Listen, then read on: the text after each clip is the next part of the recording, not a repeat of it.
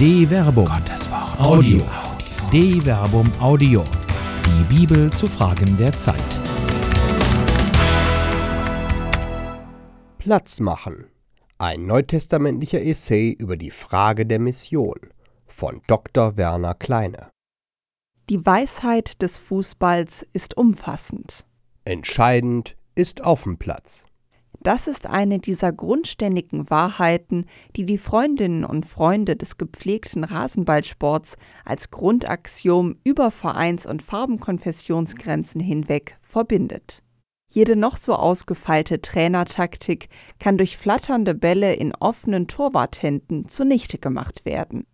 Manch ein unachtsam auf den Platz geworfener Trinkbecher gibt dem Ball eine entscheidende, aber ungewollte Richtungsänderung. Eine kleine Unebenheit vor dem Elfmeterpunkt lässt selbst den sichersten Schützen plötzlich stümperhaft aussehen.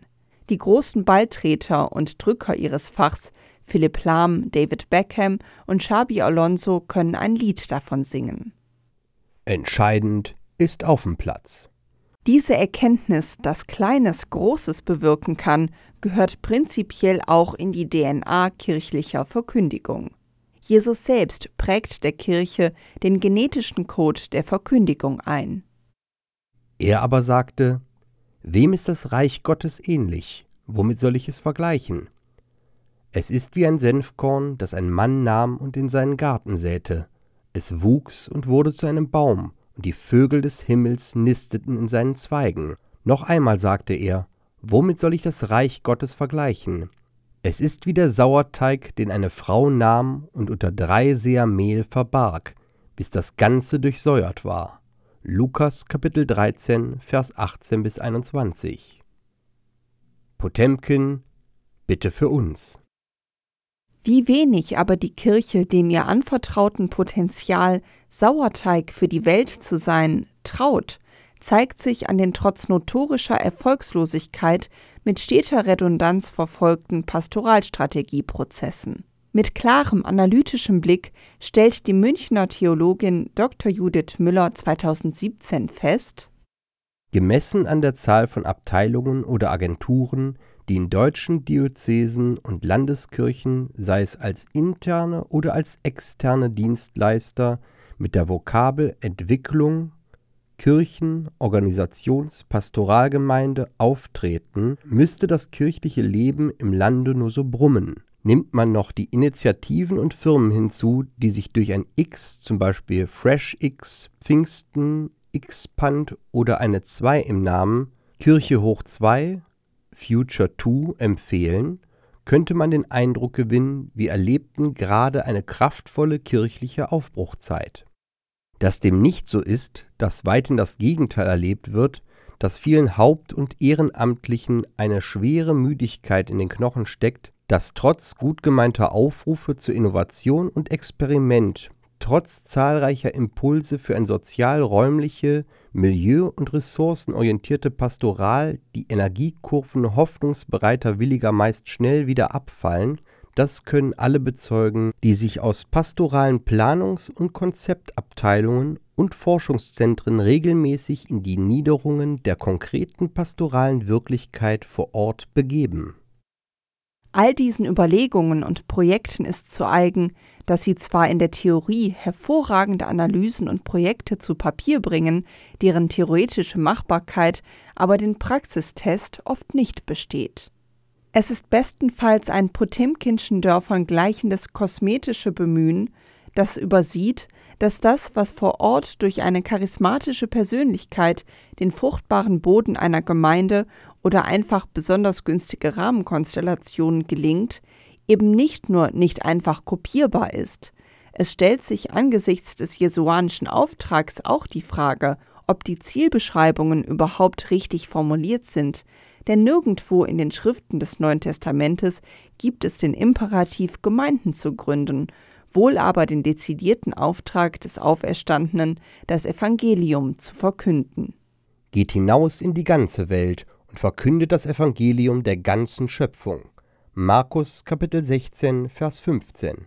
Und im Matthäusevangelium spricht er: Darum geht und macht alle Völker zu meinen Jüngern tauft sie auf den Namen des Vaters und des Sohnes und des Heiligen Geistes und lehrt sie, alles zu befolgen, was ich euch geboten habe.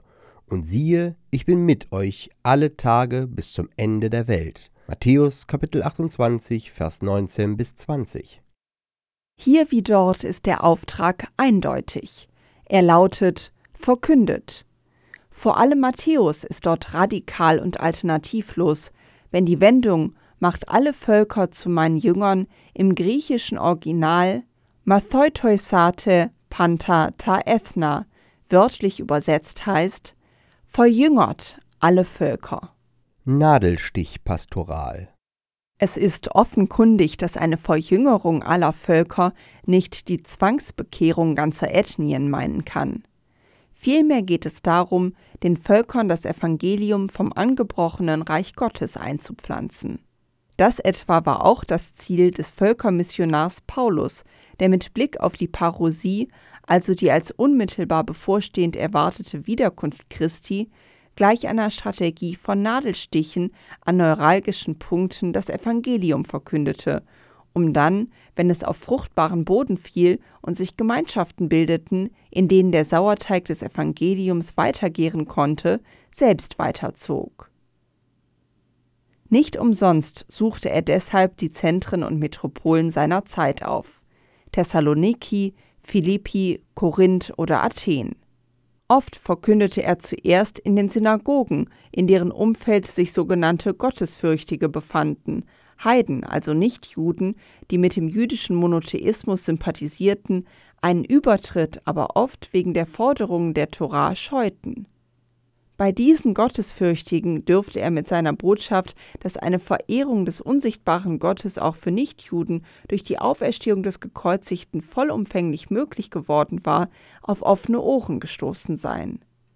Wie sehr diese Taktik missionarischer Nadelstiche wirkt, mag am Beispiel der paulinischen Rede auf dem Athener Areopag verdeutlicht werden, die auch heute noch als Prototyp missionarischer Verkündigung fruchtbar gemacht werden kann. Während Paulus in Athen auf sie wartete, wurde sein Geist von heftigem Zorn erfasst, denn er sah die Stadt voll Götzenbildern.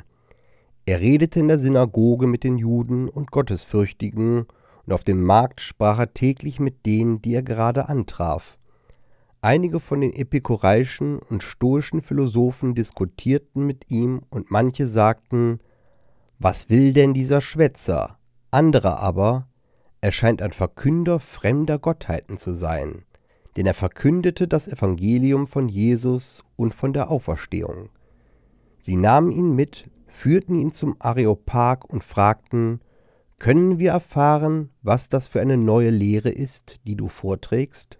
Du bringst uns recht befremdliche Dinge zu Gehör. Wir wüssten gerne, worum es sich handelt. Alle Athener und die Fremden dort taten nichts lieber, als die letzten Neuigkeiten zu erzählen oder zu hören. Da stellte sich Paulus in die Mitte des Areopags und sagte: Männer von Athen, nach allem, was ich sehe, seid ihr sehr fromm. Denn als ich umherging und mir eure Heiligtümer ansah, fand ich auch ein Altar mit der Aufschrift einem unbekannten Gott. Was ihr verehrt, ohne es zu kennen, das verkünde ich euch. Der Gott, der die Welt erschaffen hat und alles in ihr, er, der Herr über Himmel und Erde, wohnt nicht in Tempeln, die von Menschenhand gemacht sind. Er lässt sich auch nicht von Menschenhänden dienen, als ob er etwas brauche. Er, der allen das Leben, den Atem und alles gibt. Er hat aus einem einzigen Menschen das ganze Menschengeschlecht erschaffen, damit es die ganze Erde bewohne. Er hat für sie bestimmte Zeiten und die Grenzen ihrer Wohnsitze festgesetzt. Sie sollten Gott suchen, ob sie ihn ertasten und finden könnten, denn keinem von uns ist er fern.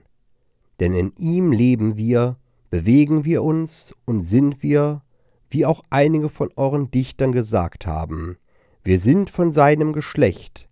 Da wir also von Gottes Geschlecht sind, dürfen wir nicht meinen, das Göttliche sei wie ein goldenes oder silbernes oder steinernes Gebilde menschlicher Kunst und Erfindung. Gott, der über die Zeiten der Unwissenheit hinweggesehen hat, gebietet jetzt dem Menschen, dass überall alle umkehren sollen. Denn er hat einen Tag festgesetzt, an dem er den Erdkreis in Gerechtigkeit richten wird, durch einen Mann, den er dazu bestimmt und vor allen Menschen dadurch ausgewiesen hat, dass er ihn von den Toten auferweckt. Als sie von der Auferstehung der Toten hörten, spotteten die einen, andere aber sagten, darüber wollen wir dich ein andermal hören. So ging Paulus aus ihrer Mitte weg. Einige Männer aber schlossen sich ihm an und wurden gläubig, unter ihnen auch Dionysius, Dareopagit, außerdem eine Frau namens Damaris und noch andere mit ihnen. Apostelgeschichte Kapitel 17 Vers 16 bis 34 Compassione et Conratione Es braucht verschiedene Faktoren, die zusammenkommen müssen. Zuerst, es braucht einen konkreten Anlass. Fragen, die niemand stellt oder die nicht auf dem Tisch liegen, harren keiner Antworten. Der gegenwärtige Mangel an missionarischem Gespür hat hier ihren tiefen Grund. Manch einer möchte die Kirche Flügge machen, indem er, wie Erik Flügge empfiehlt, die modernen Jüngerinnen und Jünger des Auferstandenen mögen doch bitte Drückerkolonnen gleich von Tür zu Tür ziehen, in die privaten Bereiche eindringen und dort, wenn schon nicht das Evangelium, so doch die kirchensteuerlichen Bilanzen verkünden, damit auch die Gemeindefernen erführen, dass ihre Kirchensteuern nicht nur von den Kirchgängern verprasst werden. Was bei niedlich verkleideten Sternsingern gelingen mag, kann man nicht so einfach auf Besuche nach Art von Versicherungsvertretern oder Staubsaugerverkäufern übertragen.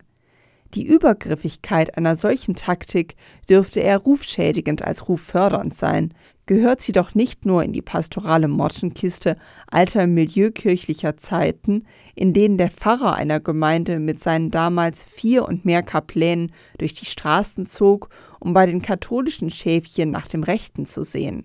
Es hat der Kirche auch nichts genutzt, sie sind trotzdem Lehrer geworden.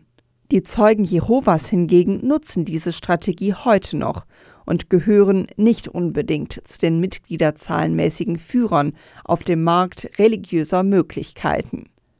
Es muss also um mehr gehen als bloße Klinkenputzerei. Es braucht Fragen und jemanden, der Antworten hat. Die Fragen, die sich Paulus in Athen stellen, werden durch die Götzenbilder aufgeworfen. Es sind aber nicht bloß die Götzenbilder selbst. Es ist die Leidenschaft, die von Paulus Besitz ergreift.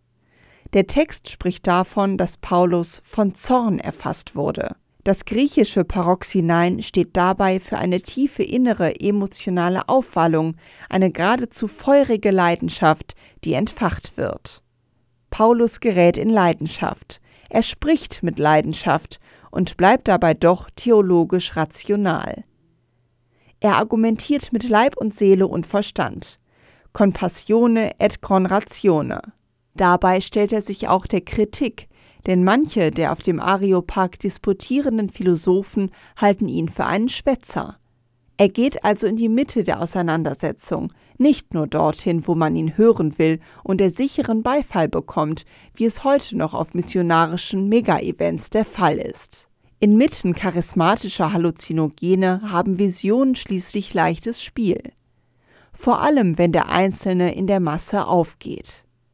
Hier aber steht ein Einzelner im rationalen Kreuzfeuer und muss Rechenschaft ablegen für das, für das er steht. Und er stellt sich der Befremdlichkeit seiner Botschaft. Ist es vernünftig, die Auferstehung eines Gekreuzigten zu verkünden? Ein Anlass, es braucht einen Anlass.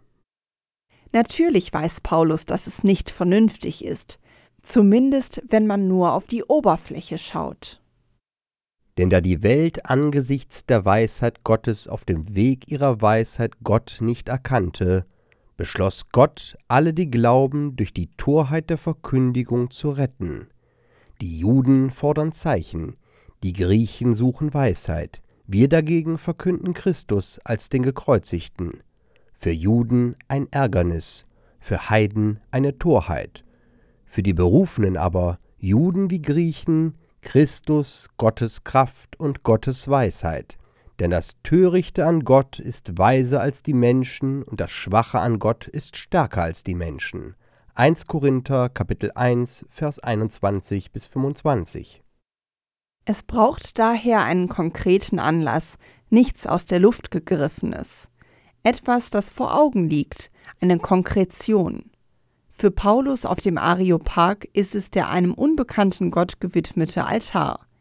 Dieser Altar schafft die entsprechende Leerstelle, in die Paulus den Hebel der Verkündigung setzen kann.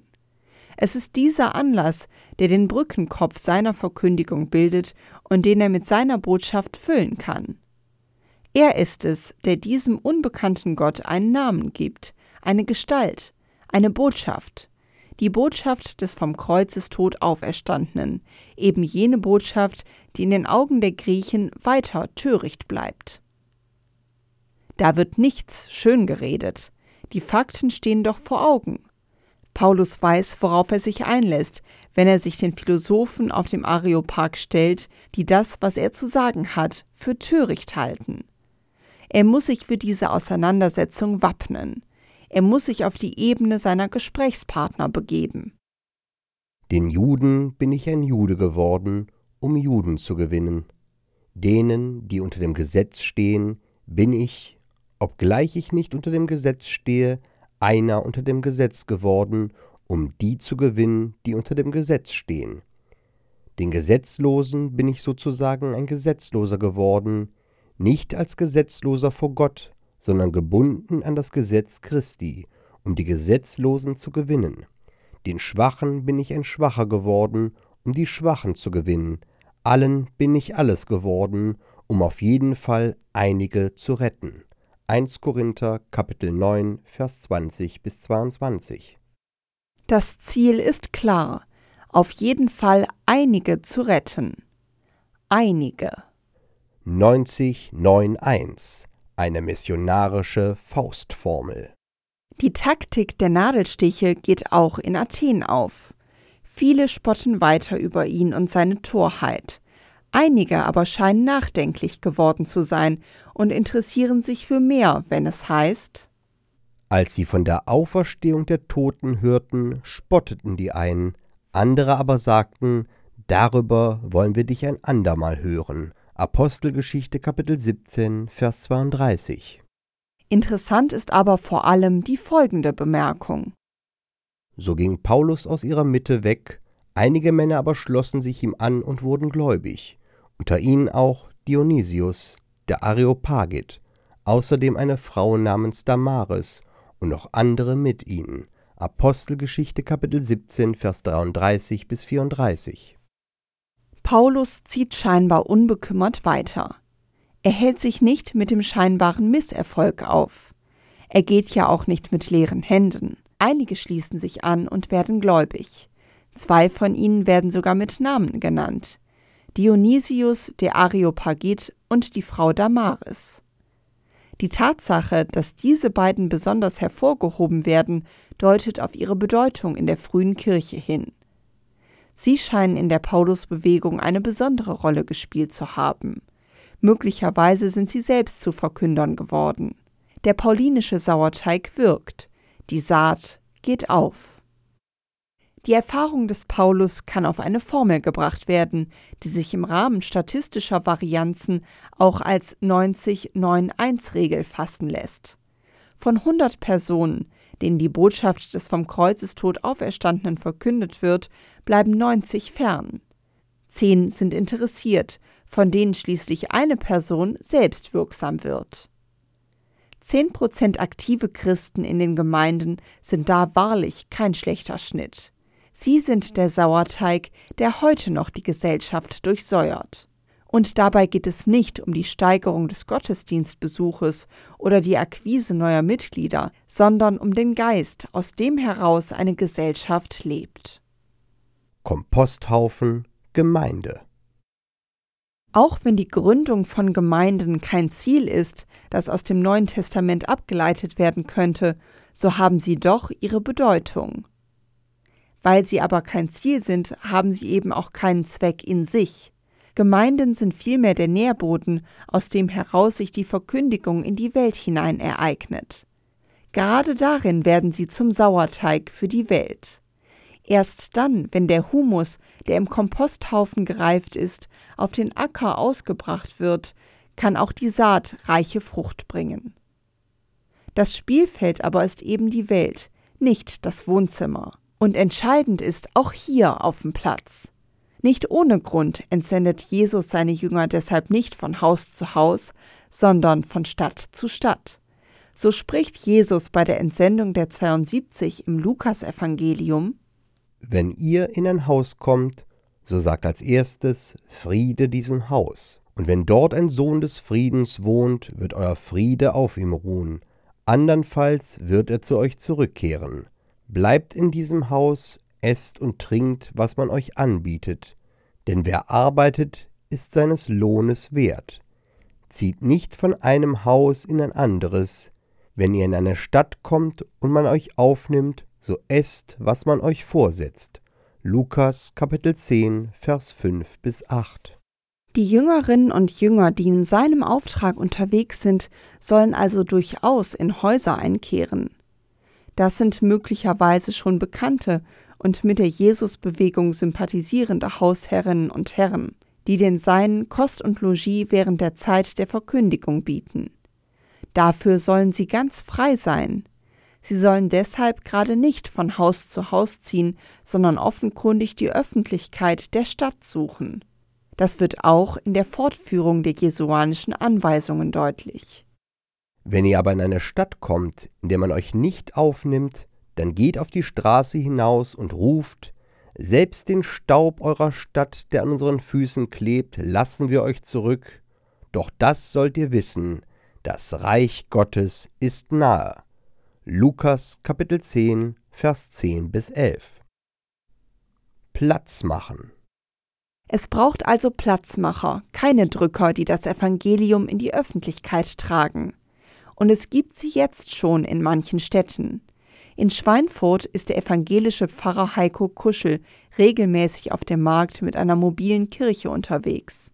In Fulda sucht die dortige noch junge City-Pastoral lautstark und sichtbar den Kontakt in Clubs und auf Stadtfesten.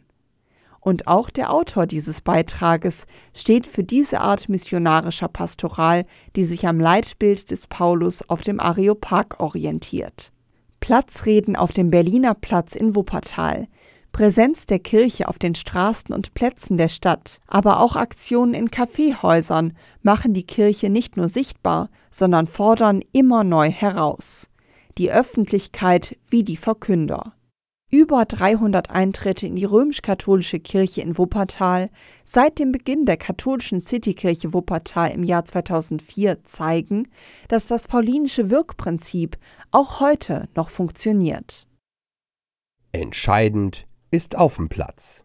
Dort muss die frohe Botschaft mit der Effizienz der Verschwendung verkündet werden. In Häusern ist es einfach zu heimlich, als dass der Sauerteig des Evangeliums unheimlich wirken kann. Auf, macht Platz. Dazu braucht es nicht viele, dafür aber Leidenschaft zur Rechenschaft für den Glauben. Mischt euch ein in die Kommentarspalten der sozialen Medien, die Leserbriefe in den Zeitungen, die Stadtgespräche. Schweigt nicht aus Angst, ihr könntet töricht erscheinen. Ihr seid töricht, wenn ihr an den vom Kreuzestod Auferstandenen glaubt. Seid weise Toren. Das Spiel ist erst zu Ende, wenn der Schlusspfiff ertönt. Wisst ihr nicht, dass die Läufer im Stadion zwar alle laufen, aber dass nur einer den Siegespreis gewinnt? Lauft so, dass ihr ihn gewinnt. 1 Korinther Kapitel 9 Vers 24. Es bleibt dabei. Entscheidend ist auf dem Platz. Eine Produktion der Medienwerkstatt des katholischen Bildungswerks Wuppertal Solingen-Remscheid. Autor Dr. Werner Kleine. Sprecher Jana Turek und Marvin Dillmann.